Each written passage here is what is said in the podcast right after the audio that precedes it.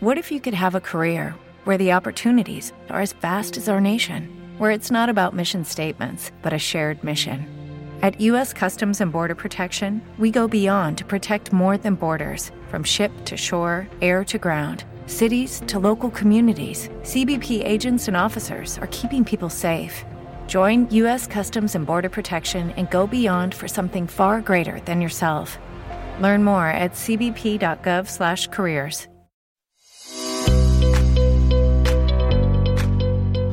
Hola, soy Daniel Quinteros, pastor del Centro Cristiano Esperanza de Ontinyent. Bienvenido a nuestra iglesia en línea. Queremos agradecerte por acompañar. Espero que puedas ser desafiado y transformado por la palabra de Dios, que puedas ser inspirado y animado a crecer. Disfruta del mensaje.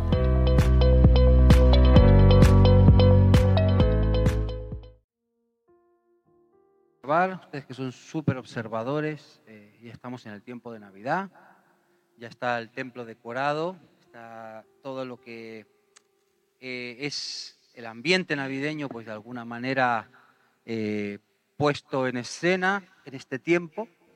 Y como habrán visto, este año eh, tenemos un montón de cajas de regalo. No sé si habrá algo dentro, no sé si tendrá el regalo o será simplemente adorno, pero no es por cualquier motivo, no es por, cualquier eh, idea, no es porque simplemente fue una ocurrencia que los hermanos que decoraron, que por cierto, muchas gracias a todos aquellos que estuvieron eh, preparando y, invirtiendo su tiempo para, para esto, para la decoración, no simplemente es porque quedaba bonito, sino porque tiene un sentido. Porque la verdad es que cuando hablamos de Jesús y cuando hablamos del tiempo de Navidad, estamos hablando de un tiempo en el cual la palabra regalo es una palabra importante. La Biblia dice que Dios dio a su Hijo unigénito, lo que más quería, el, el amado de las naciones. Él bajó y Él bajó como un regalo. De hecho, la palabra salvación no se entiende sin la idea de regalo. La Biblia nos enseña que la salvación, que nuestra posibilidad de estar con el Señor por la eternidad, se basa en que es por gracia, por regalo. Por lo tanto, estamos hablando de esta realidad. La palabra regalo es la palabra que debe de resonar cuando hablamos del tiempo de Navidad. Y este año queremos hablar, eh, vamos a dedicar todos estos domingos que tenemos eh, hasta llegar a la fecha navideña, todas estas fiestas, hablar justamente acerca de esto, algo importantísimo, algo que tiene que ver con el concepto, pero no solamente con el concepto desde el punto de vista teórico, sino desde el concepto desde el punto de vista práctico. ¿Qué significa para mí el nombre de Jesús? Lo hemos cantado, hoy hemos declarado Jesús, cuán dulce es tu nombre para mí. Hemos visto en el vídeo, hemos repetido creo que varias veces, que Jesús es ese niño que nos ha sido dado y que el principado sobre su no tendrá fin, que Él vendrá a ocupar el trono de su antepasado David. Hemos venido a escuchar muchas cosas que tienen que ver con Jesús, con este rey que nació un día, no sabemos si fue exactamente el 24 o el 25 de diciembre, es más, creo que sí que lo sabemos, no nació en esa fecha. Si uno se fija y se pone a estudiar y se pone a mirar un poquito las eh, fechas eh, que más o menos se barajan en la Biblia, nos dan algunos, algunos detalles, como que los pastores estaban velando las vigilias de la noche. Eso se hacía en ciertas épocas del año, no precisamente diciembre. Pero bueno, da un poco igual, no sabemos la fecha. La Biblia no nos revela qué día exacto es. Pero qué bueno es tener un día para poder celebrar que Jesús nació. Ese es el motivo por el cual nos sumamos a esta fiesta y para los cristianos la fiesta de la Navidad tiene un valor y tiene un sentido muy especial por el hecho de que es el día en que como hijos recordamos que Cristo fue el regalo que nació y que vino para darnos la vida eterna. Mira, dice la palabra de Dios, voy a volvértelo a leer, aunque lo hemos leído y lo acabamos de escuchar también, lo que el profeta Isaías dijo allí en el capítulo 9 de su libro, Isaías capítulo 9, versículo 6, porque allí tenemos una profecía, esto fue escrito entre 400 a 600 años antes del nacimiento de Jesús, es decir, fue una profecía muy, muy precoz de lo que tendría que suceder.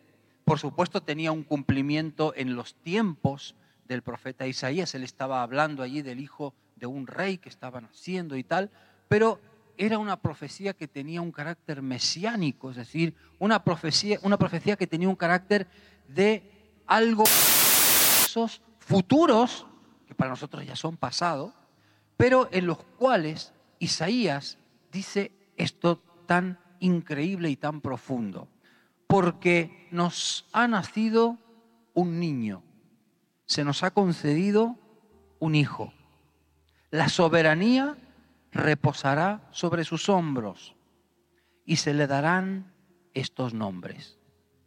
Consejero admirable, Dios fuerte, Padre eterno y príncipe de paz.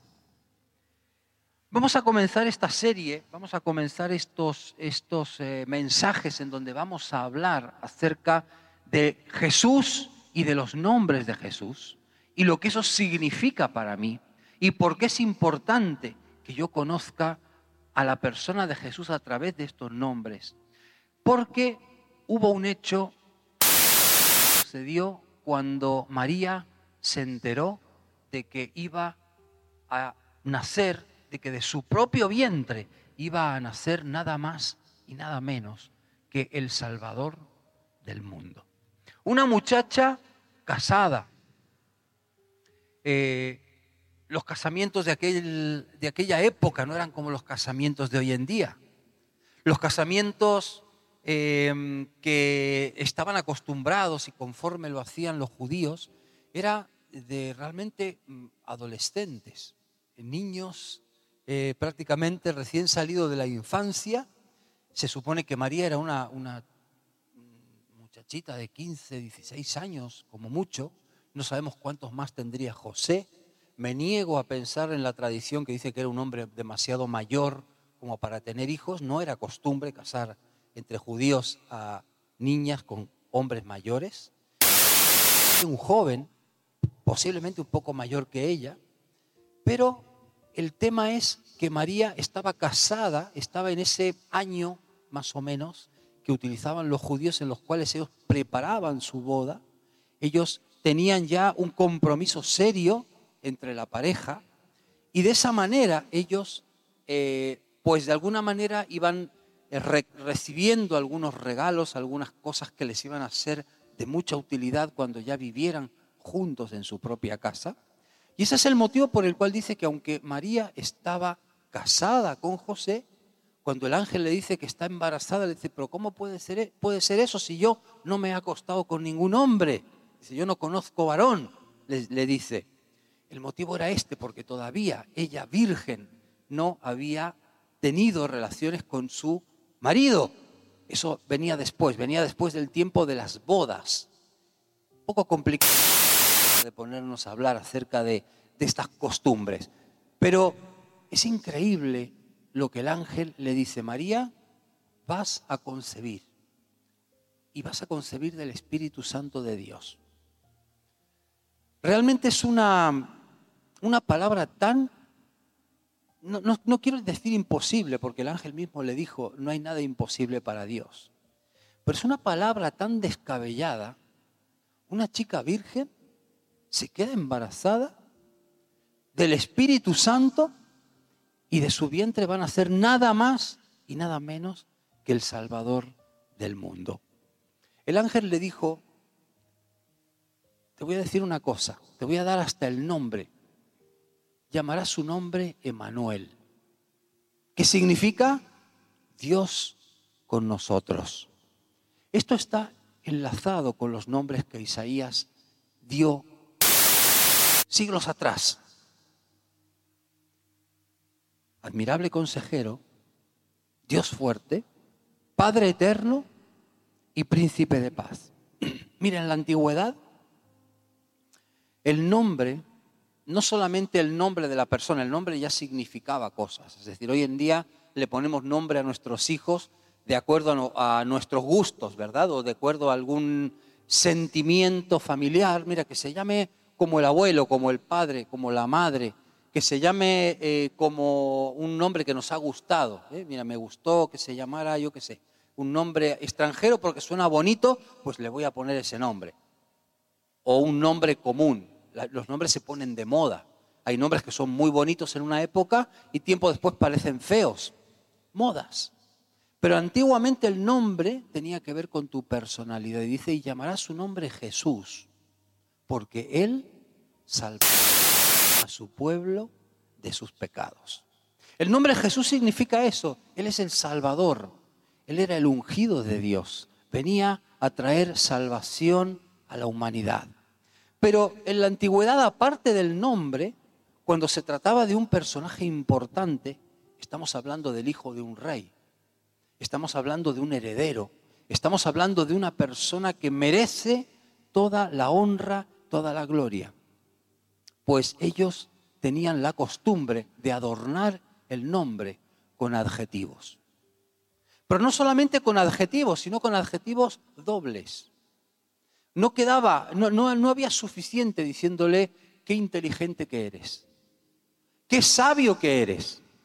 Había que incluir algo más porque un gran rey, una persona que merece la honra, que merece el honor, que merece todo tipo de reconocimiento, no puede tener un adjetivo. Un adjetivo, por más grande que sea, se queda corto. Por lo tanto, cuando Isaías habla de este hijo del rey que vendría a nacer, dice, y llamará su nombre consejero admirable. Dos, consejero admirable. Luego, Dios fuerte. Tres, Padre eterno. Y cuarto, príncipe de paz. Es increíble porque de esta manera la palabra de Dios, la Biblia nos revela los atributos de Dios. De un Dios que no es lejano, de un Dios que aunque tiene atributos que son infinitamente superiores a los nuestros, resulta que quiere ser cercano a nosotros. Que quiere venir, que se quiere acercar a su... Un Dios que quiere salvar, un Dios que quiere traer una nueva realidad a la vida de las personas. Un Dios entre nosotros, un Dios Emanuel. Sobre eso vamos a hablar acerca de eh, de este Dios con nosotros, de Emanuel, Dios con nosotros a lo largo de estos tiempos, de estos domingos de la Navidad. Y vamos a empezar hoy hablando del el primero de estos nombres de Dios. Jesús, admirable consejero.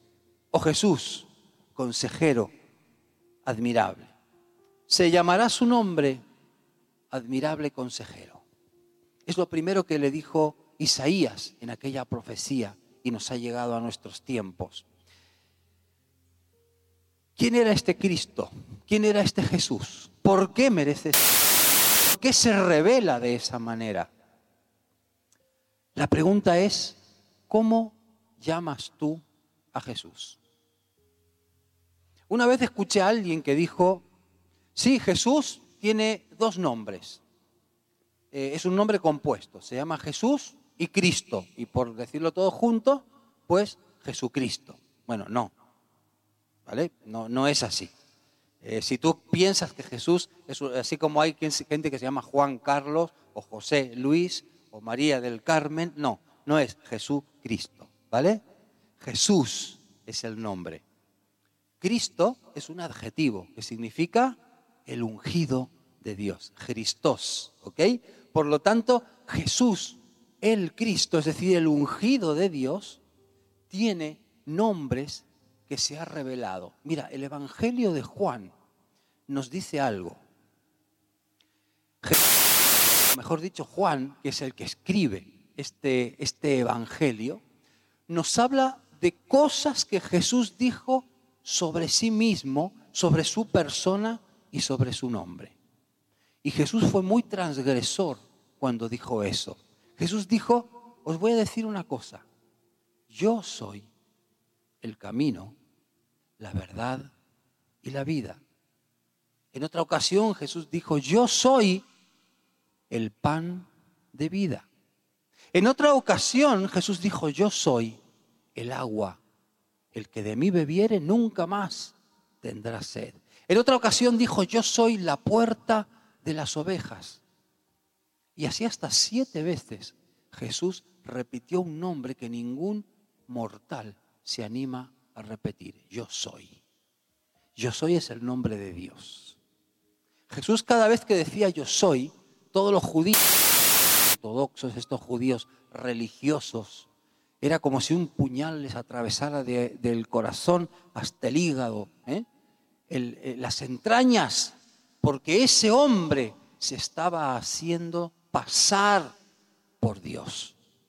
Cada vez que Jesús decía yo soy, se refería a Él como Dios. Y ahí está la grandeza de Dios, ahí está la grandeza de Jesús. Jesús no fue un hombre que se endiosó. Mira, hay lugares en el mundo, posiblemente puedas recordar o puedas ahora mismo en un flash eh, visualizar algunos de estos personajes históricos, son tratados por la gente como si fueran dioses. En su época, en la época hasta la Segunda Guerra Mundial, el emperador de Japón era prácticamente, la gente lo trataba de esa manera, como si fuera un dios bajado a la tierra, sable, nadie podía tocarlo, no gobernaba, pero él estaba allí como una figura casi de Dios en medio de las personas. Por poner un ejemplo medianamente cercano. Tantas personas han intentado hacerse dioses o tantos sistemas han levantado a personas a ese nivel. Pero en el caso de Dios es al revés. Dios se hizo hombre. Dios, en lugar de de alguna manera buscar a un hombre para levantar como figura divina, fue Dios mismo el que bajó. Otras personas, y eso creo que, no sé si decir defecto de todos o de prácticamente todos los mortales, cómo nos gusta colgarnos medallas. ¿Sí? Bueno, hoy vamos a felicitar a fulanito de tal porque ha caminado en una pata por encima de, del edificio, no sé qué, ¿no? Colgamos medallas para todo, nos encanta. Los hombres que quieren glorificarse se cuelgan medallas. Los hombres que quieren parecer más y destacar más por encima de los demás se cuelgan medallas. Pero ¿sabes lo que nos dice la palabra de Dios? Uno de los grandes pasajes de la Biblia al respecto Filipenses capítulo 2, que el Dios que ya es grande de por sí, ante quien se dobla toda rodilla y le confiesa toda lengua, se humilló. La grandeza de este Dios es que era un Dios que se hizo hombre y un Dios todopoderoso, grandioso, admirable consejero, Dios fuerte príncipe de paz, que se despojó a sí mismo y se hizo obediente hasta la muerte y muerte de cruz. Quiero hacerte una pregunta. ¿Por qué crees que es admirable Jesús? ¿No te parece suficiente que el Dios de los cielos haya venido como un bebé? Que se haya humillado, que se haya despojado de su majestad y de su gloria para hacerse como uno de nosotros? Es más que suficiente para entender que Dios es un Dios admirable. ¿Por qué es admirable Jesús para ti? Dice la carta, la primera carta a, los, a, Timoteo, la primera carta del apóstol Pablo a Timoteo, en el capítulo 3, versículo 16 de que es grande el misterio de nuestra fe. Él se manifestó como hombre, fue vindicado por el Espíritu, visto por los ángeles, proclamado entre las naciones, creído en el mundo, recibido en la gloria. No estamos hablando de un hombre normal, no estamos hablando de cualquiera, estamos hablando de alguien que de por sí tiene majestad, tiene gloria. El Éxodo, el libro de Éxodo, el segundo libro de la Biblia, y en el capítulo 15, en el versículo 11, nos dice, ¿quién, Señor, se te comparará entre los dioses? ¿Quién se te compara en, quién se te compara en grandeza y santidad? Tú, hacedor de maravillas, nos impresionas tus portentos. Tanto el pasaje de Primera de Timoteo como el pasaje de Éxodo nos hablan de un Dios admirable. Nos hablan de alguien que provoca admiración. Oh Señor, nos impresionas con tus portentos, con tus maravillas. Hubo una situación en el Antiguo Testamento en donde se aparece Jesús. Hablábamos el otro día de que en el Antiguo Testamento hay algunas apariciones puntuales de Jesús. Y una de esas ocasiones, eh, ahora vamos a ver de quién se trata, vamos a leerlo, nos dice que este personaje bíblico no era consciente de que estaba delante de la propia presencia de Dios. ¿Y sabes qué pasa? Que mientras uno no es consciente de la presencia no te das cuenta lo admirable que es el nombre de Jesús. Por eso es que el mundo no le ve, porque no le conoce.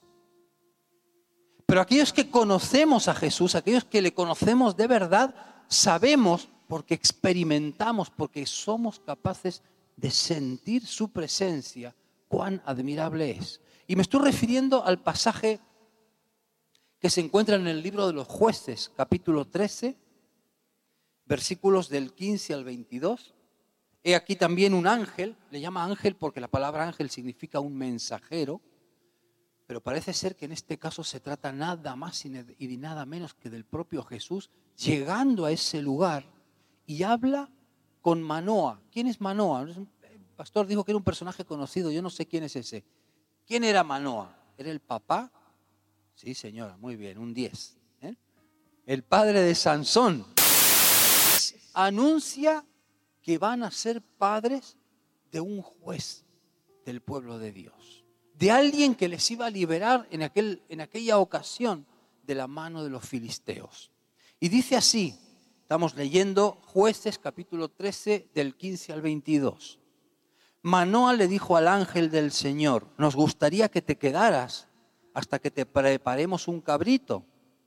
Pero el ángel del Señor respondió, aunque me detengas, no probaré nada de tu comida. Pero si preparas un holocausto, ofréceselo al Señor. Manoa no se había dado cuenta de aquel era el ángel del Señor Así que le preguntó, ¿cómo te llamas para que podamos honrarte cuando se cumpla tu palabra? ¿Por qué me preguntas mi nombre? replicó él. Es un misterio maravilloso. Entonces Manoa tomó un cabrito junto con la ofrenda de cereales y lo sacrificó sobre el Señor. Y mientras Manoa y su esposa observaban, el Señor hizo algo maravilloso. Mientras la llama subía desde el altar hacia el cielo, el ángel del Señor ascendía en la llama. Al ver eso, Manoa y su esposa se postraron en tierra sobre sus rostros y el ángel del Señor no se volvió a aparecer a Manoa y a su esposa. Entonces Manoa se dio cuenta de que aquel era el ángel del Señor. Estamos condenados a morir, le dijo a su esposa. Hemos visto a Dios. ¿Qué supone? ¿Qué te provoca un encuentro con Dios? ¿Qué provoca en tu vida cuando realmente te das cuenta de que Dios estuvo presente, de que Dios está presente contigo? Yo hay una cosa que siempre le pido al Señor. Miren, hay gente que trabaja todo el día con cables, con ladrillos, con ordenadores. Yo todos los días, pues, no solamente porque es parte de mi relación con Dios, sino que como pastor y a veces profesor de la Biblia me toca, mi elemento más común es la Biblia. Yo le pido algo al Señor, Señor, no me quiero acostumbrar. No quiero que la Biblia se convierta en una rutina en mi vida. No quiero que el nombre de Jesús sea como si estuviera hablando de mi vecino. No quiero que lo que sucedió un día en mi vida quede como una anécdota o una batallita de abuelo. Quiero que todo lo que suceda en mi vida con el Señor me sorprenda. Porque estoy ante alguien tan estoy ante alguien tan maravilloso. Estoy ante alguien tan admirable que no puedo sino dejar de glorificar el nombre de Dios por quién es Él.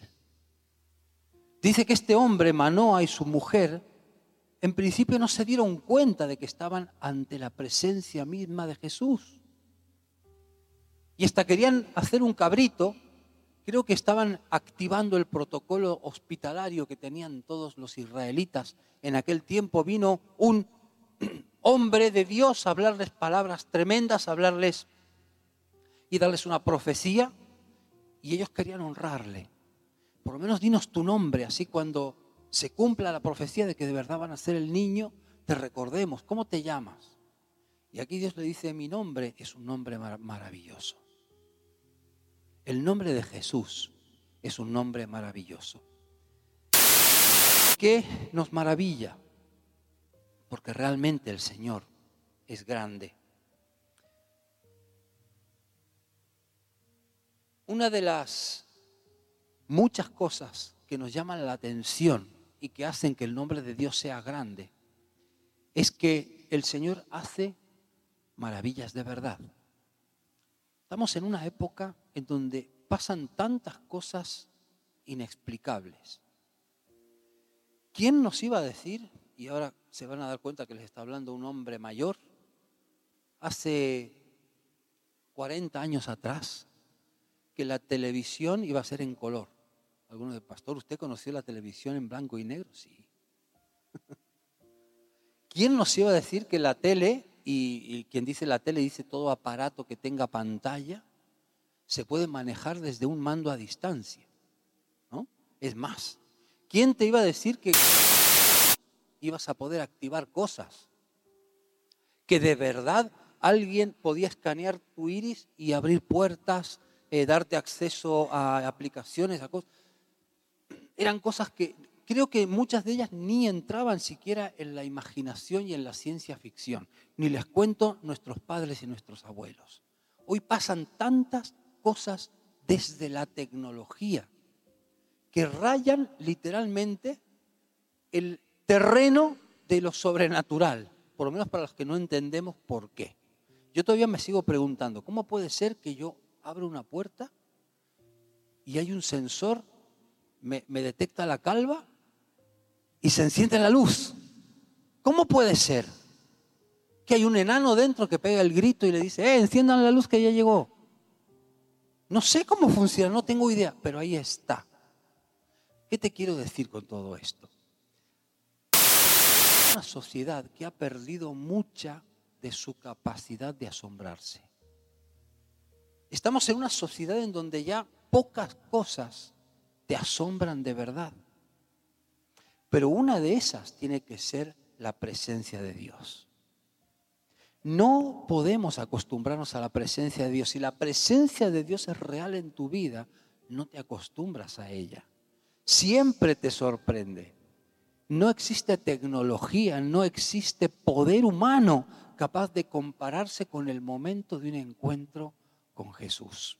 Que nunca se pase eso. Eso es un nombre admirable. ¿Por qué es admirable el nombre de Jesús para mí? Porque mi encuentro con Jesús me recuerda cuán admirable es Él, cuán grande es y cuán pequeñito me veo delante de la presencia de Dios. Pero ¿sabes lo que dice la segunda? Este doble adjetivo, que Él es un consejero. Y yo te hago una pregunta. ¿Quién es tu consejero? ¿A quién buscas como consejero? Si eres joven, te voy a decir algo que hemos pasado, aquellos que ya vivimos nuestra juventud. Los consejeros de la juventud suelen ser malos consejeros. El joven busca consejo entre los suyos, porque el joven está en una etapa de su vida en donde la generación anterior no sabe nada, en donde la generación anterior no tiene conocimiento, porque no viven en esta época. Les digo que sí que vivimos en esta época. Estamos en el año 2023, a punto de acabarlo, y la hemos vivido que un adolescente que un joven. La diferencia la marca la experiencia. Un joven no es buen consejero. Hay honrosas excepciones, ¿ok? Pero la Biblia nos habla de un caso muy claro. Un rey que acababa de subir al trono, un rey joven, un rey que acababa de recibir el trono por allá arriba. Su padre le había dejado un reino impresionante, un reino que llegaba desde la frontera sur con Egipto hasta la frontera norte con Babilonia. Era un reino increíble, un reino respetado, un reino rico, un reino que tenía un ejército temible. Ese era el reino de Israel, que al morir Salomón le dejó a su hijo Roboam. ¿Sabes? Este muchacho Roboam el trono y empezó a recibir a los consejeros. Y los consejeros de su padre, aquellos consejeros hombres mayores, le dijeron, Roboam, queremos darte un consejo. Mira, el pueblo está muy atosigado con los impuestos. ¿Alguien aquí está atosigado con los impuestos? El pueblo está harto. Tu padre los crujió a base de impuestos. La gente necesita un poquito de alivio. Tú eres un rey joven, eres la esperanza para la nación. Sería buenísimo que tú tengas un guiño con tus súbditos y les bajes los impuestos. Se van a poner contentos, te van a amar. Y ahí vinieron los consejeros jóvenes, los amiguetes, con los que se había, había vivido en palacio durante toda su niñez y su adolescencia, Roboam. Y aquellos consejeros colegas le dijeron, estos viejos carcas te han dicho de todo menos lo que de verdad tú como rey tienes que hacer si tú les bajas los impuestos, ellos se van a pensar que tú eres un, rey débil. ¿Qué tal si haces lo contrario?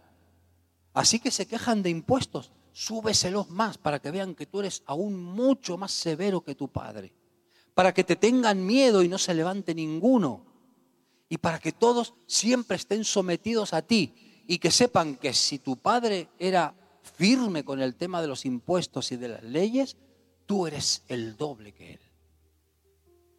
Y esto le pareció bien. Eran sus amigos, los viejos. ¿Qué iban a saber? Se dejó aconsejar. ¿Y tú sabes cómo acabó aquella historia? Le duró el reino lo que dura un suspiro. Diez de las doce tribus de Israel las diez tribus que estaban al norte, porque Jerusalén era la capital que estaba en Judá, estaban al sur. Las diez tribus que estaban al norte, cuando vieron que se les subían aún los impuestos, dijeron, ¿y qué tenemos nosotros con este reyesuelo? Agarremos nosotros rey y separémonos. Se dividió el reino. A partir de entonces había un reino de Israel del norte y un reino de Israel del sur conocido como Judá. Todo por escuchar a quien no se debía escuchar. De admirables consejeros, esos amiguetes. le destruyeron la vida a Roboam. ¿Quién es tu consejero? ¿A quién escuchas? ¿Y por qué Jesús es el mejor candidato para ser tu consejero en tu vida? Jesús es sabio. Jesús tiene poder. Pero no solamente Jesús es sabio y Jesús tiene poder. Jesús encima te ama. Jesús te quiere. Jesús sabe, no me preguntes por qué, porque eso entra en, el terreno del misterio, que Él da su vida por ti. De hecho, la dio. Alguien así merece ser escuchado. ¿De verdad crees que haciendo cosas malas, constantemente pisando la línea, sabes que no debes de pisar, te van a ir bien las cosas? ¿Quién es tu consejero? Te voy a dar un ejemplo, sé que muchos se van a sentir identificados y ¿sabes por qué se van a sentir identificados? Porque el diablo usa mucho este recurso. Tú eres una persona normal, te gusta ir con tus amigos al bar a tomar, ¿vale? Y de repente un día les dices a tus amigos, no voy más porque me he hecho cristiano y entiendo que no tengo que ir a esos lugares. Pero ¿cómo que no? Venga para acá, tómese aunque sea una. Una y se vuelve a su casa cristiano. ¿Te suena ese argumento? Y después de una que viene, la número dos, después la número tres, ¿qué consejo te dieron? ¿Te dieron un consejo sabio? ¿Te dieron un consejo bueno? ¿A dónde vas a terminar? ¿A dónde vas a con ese tipo de consejeros. Cuando Cristo Jesús es tu consejero, tú y yo tomamos buenas decisiones. Nos va bien. Las cosas nos van de acuerdo a la voluntad de Dios. Fíjate qué increíble. Y es un poco lo que vamos a estar viendo a lo largo de esta serie te vas a dar cuenta que los nombres de Dios, si los entendemos bien, se convierten para nosotros en guías para nuestra vida. Cuando tú conoces o cuando tú sabes de algo que te viene bien, algo que es bueno para ti, tú lo recomiendas a otros. Si tú conoces a un médico bueno, tú le dices a todo el mundo, mira, cuando estés malo, cuando estés enfermo, vete al fulanito de tal, al médico tal, es buenísimo. Verás cómo te soluciona los problemas. Si vas a un sitio chulo, estuviste de vacaciones en un lugar, se lo vas a recomendar a todo el mundo. Tienes que ir allí, te va a encantar. Porque cuando realmente conocemos algo bueno, nos gusta compartirlo. ¿Compartes a Cristo? ¿Compartes a Dios? ¿O compartes otras cosas que no son tan buenas? Los nombres de Dios nos ayudan a comprender cuál es el camino por el cual tenemos que ir. Ese Dios con nosotros, ese Emanuel, ese Jesús que quiere estar en el día a día, porque de eso se trata Emanuel, Dios con nosotros. Es un Jesús que quiere ayudarnos a que de verdad la salvación que tenemos en Él sea una salvación que nos lleve a una vida de provecho, que nos lleve a un de felicidad. ¿Tú crees que es normal vivir constantemente en derrotas, en tristezas? ¿Tú crees que es normal vivir constantemente tropezando siempre en el mismo sitio? No te estoy diciendo que cuando conoces a Cristo todo es un camino de rosas y pajaritos van todo el día eh, cantándote melodías porque no es así. Hay gente que la pasa mal. Hay gente que tiene problemas muy, muy, muy fuertes, muy serios. Pero no se trata de lo que tengas, no se trata de lo que viene, no se trata de las peleas que tengas que afrontar en la vida. Se trata de quién es tu recurso para afrontar esos problemas. Por eso es que si tus amigos y consejeros no tienen una fuente en la palabra de Dios, te va a ir aún peor. Cuando Jesús es tu consejero, todo lo que venga en la vida se afronta de otra manera, se afronta mejor.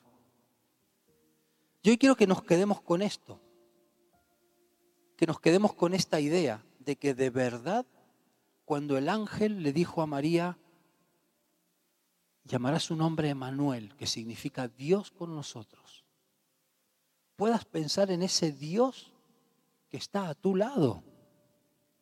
No solamente nació allí en Belén de una forma física, sino que vive en tu corazón.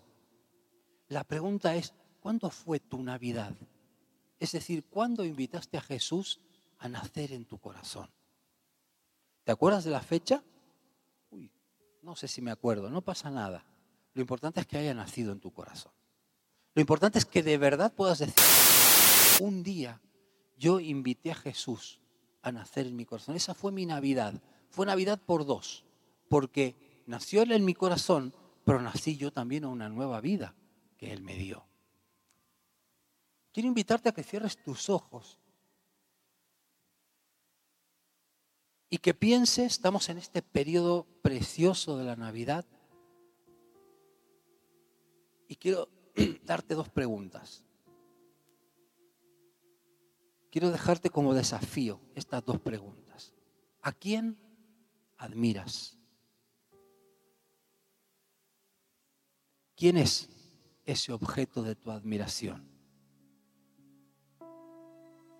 ¿Es un actor, una actriz, un cantante, un político, un personaje, una persona determinada. Jesús Emanuel. Y la segunda pregunta es, ¿quién es tu consejero? ¿A quién acudes cada vez que necesitas un consejo? ¿Y para qué acudes? ¿Para que te digan lo que quieres escuchar? ¿Para luego utilizar ese consejo como un arma contra otro? ¿O realmente vas para recibir una orientación y una ayuda? Así que hoy en este primer domingo que estamos celebrando la Navidad. Ya sabemos que la Navidad es el día 25, que aún faltan unos tantos días para llegar a ese momento. También sabemos que desde noviembre ya los negocios se están preparando a nivel comercial y es verdad que han convertido la Navidad en, en una excusa para ganar dinero. Pero yo quiero invitarte a que sea algo personal a partir de este domingo que empezamos la Navidad, quiero invitarte a que puedas conocer mejor a Emanuel, Dios con nosotros. Quiero invitarte a que puedas conocer mejor a este Jesús que como hoy hemos considerado juntos, es un consejero admirable. Que puedas decirle, Señor, tú eres a quien admiro persona me resulta admirable. Anhelo estar en tu presencia. Anhelo que mi Señor y mi Salvador viva y habite constantemente en mi corazón. Señor, tú me prometiste, porque ese es tu nombre, que eres Emanuel, el Dios que está conmigo. Yo no quiero pasar un solo día de mi vida sin tu presencia. Quiero notar que en ese momento de dificultad, que en ese momento de prueba, que en ese momento de debilidad, que en ese momento de duda, tú estás allí conmigo. Y Señor, quiero tenerte como mi mejor, mi único referente y consejero. ¿Quién como tú, que eres sabio, que eres bueno y encima me amas. Que sea aquel que ponga rumbo en mi vida. Así que Señor, en el nombre de Jesús, en esta Navidad, no quiero que sea un año más en el cual celebre siempre lo mismo, escuche siempre lo mismo, haga las mismas cosas. Quiero que sea un tiempo de reflexión y en el cual pueda entender la importancia del nombre del Jesús que me fue revelado. Que pueda comprender y pueda dimensionar de verdad que ese Jesús, nacido humildemente en aquel establo, es el Rey de Reyes, el Señor de Señores, es el admirable consejero, es el Dios fuerte, es el Padre eterno y es el Príncipe de paz. En el nombre de Jesús. Amén.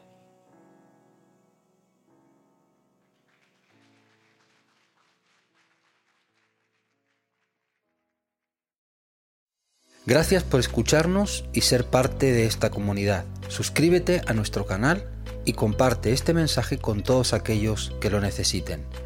Si quieres más información, no dudes en buscarnos en nuestras redes sociales como CCE Continente.